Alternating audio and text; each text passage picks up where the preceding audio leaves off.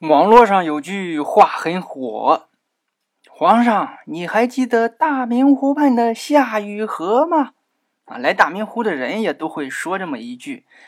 那么夏雨荷的故事究竟怎样？今天小韩就说道说道。故事里的事，说是就是，不是也是。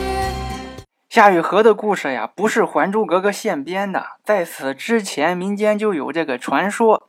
济南呢也留有这个遗迹，我提一个地方，看您知道吗？就是百花洲，全名啊叫百花洲历史文化街。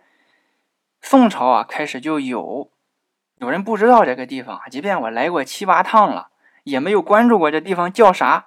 那么百花洲在哪里呢？大明湖南边曲水亭街的东侧。以前百花洲啊有一条小溪叫雨荷溪。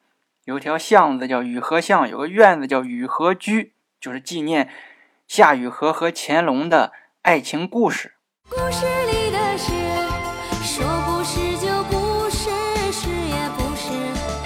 以前百花周边的曲水亭有一副对联：“三船茅屋两道小桥，几株垂杨一湾流水。”感觉怎么样？郑板桥写的。郑板桥南方人，南方水多呀，他的名字叫板桥，所以吃得开。来北方就差点，北方陆地多呀，施展不开。哎，他就特别喜欢济南，因为济南水多，一城山色半城湖。郑老师在这待着舒服，就留下这么一副对联，很有意境。再重复一遍：是三船茅屋两道小桥。几株垂杨，一湾流水。传说有一年，到了赏荷花的季节了，乾隆皇帝就问身边的大臣刘墉、刘罗锅：“刘爱卿，你说天下哪里的荷花最好看啊？”刘罗锅是山东人，好久没回家了。刘墉说：“启奏我主万岁，山东济南府的荷花天下第一。”乾隆一听，正好没去过。就微服出宫去济南大明湖看荷花。乾隆来到大明湖看了看荷花，感觉也不是很好啊，没有圆明园的荷花漂亮，他就很生气，叫来刘罗锅：“刘爱卿，这大明湖的荷花也不过如此啊。”刘墉多聪明啊！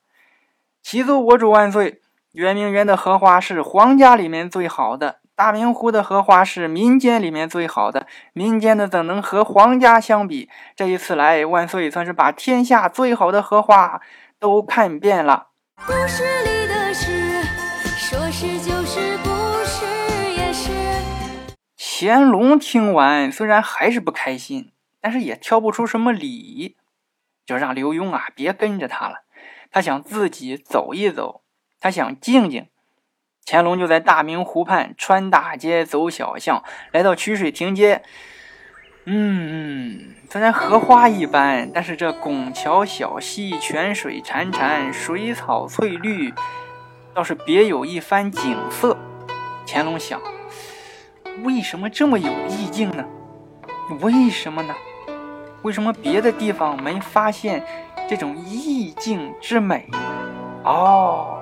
原来有背景音乐，有人在弹琴，乾隆就顺着声音找，找到了岸边有一个美貌的少女在演奏《高山流水》，乾隆就过去聊聊天。乾隆毕竟是皇帝啊，吃得好，身材和皮肤就好，长得帅，全天下最好的老师教他，所以有才华。最主要的是当了这么多年的皇帝啊，有气场。这个女子一下就被吸引住了，哇塞，高富帅呀！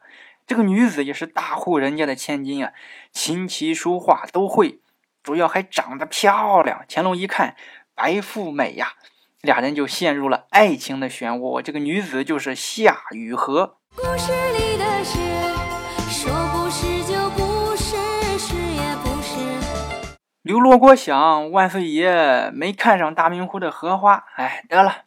收拾收拾回京城吧。他去找乾隆，乾隆说：“哎，不着急，不着急，朕还得体察下济南的民情。”乾隆每天就和夏雨荷看花咏柳，了解民间对文学的知识啊，弹琴、弹弹琴、画画，文化下乡，泛舟大明湖上查看水质，整天形影不离，是爱得天荒地老。刘罗锅看不下去了，去劝皇帝：“老大，这样不行啊，要以国家大事为重啊！你整天和一个民间女子一起，这个说不过去啊！”乾隆很不开心，但是刘墉劝的合情合理，符合大清的制度，也没有办法拒绝。怎么办？乾隆也很聪明啊！有一天，他叫刘墉来曲水亭陪他饮酒吃饭，吃着吃着，忽然飘起了美妙的琴声。刘罗锅就顺着声音找，发现不远处一个美丽的女子在弹琴啊！哇，这女子跟天仙下凡一样，特别撩人。刘罗锅还不敢看，怕被乾隆发现了。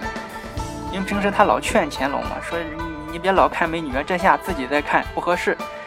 他呢就看水里的倒影，开始只喝两口酒就偷偷瞅一眼，到后来放肆了，盯着水里的倒影发呆。乾隆微微一笑，就把酒杯扔到水里，咕咚一声，这一下水里全是波纹。刘罗锅这才回过神来，刘墉。你发什么呆呀？也就是刘罗锅换其他一个人，马上就跪地上求饶啊！臣该死，臣该死。刘罗锅没有，他说：“启奏我主万岁，臣刚才发呆呀，想给郑板桥的对联比试一下，还请万岁爷点评。”故事里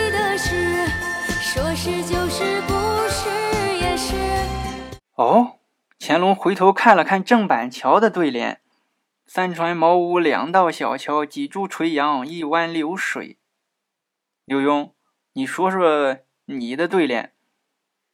刘罗锅说：“忙里偷闲下盘棋去，闹中取静泡碗茶来。”乾隆连连点头：“嗯，爱卿果然聪明啊，你很聪明。”刘罗锅会心一笑，以后再也不劝乾隆离开夏雨荷了。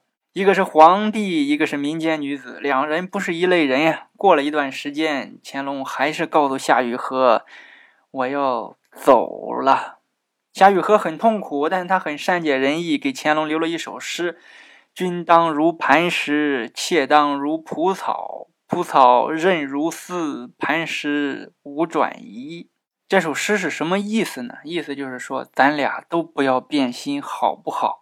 乾隆叹了一口气，告诉夏雨荷：“我回到北京后，会派人来接你的。”故事里的事，说不是就不是，是也不是。夏雨荷在等乾隆的期间，济南张员外的公子非要娶夏雨荷，夏家非常苦恼，但是又斗不过张家的势力。乾隆又不能娶夏雨荷，夏雨荷也不能再嫁给别人。刘罗锅知道后，写了三个大字“芷兰地”，让人做成匾额挂在夏家的门口。芷是香草，兰是兰花，地是宅子。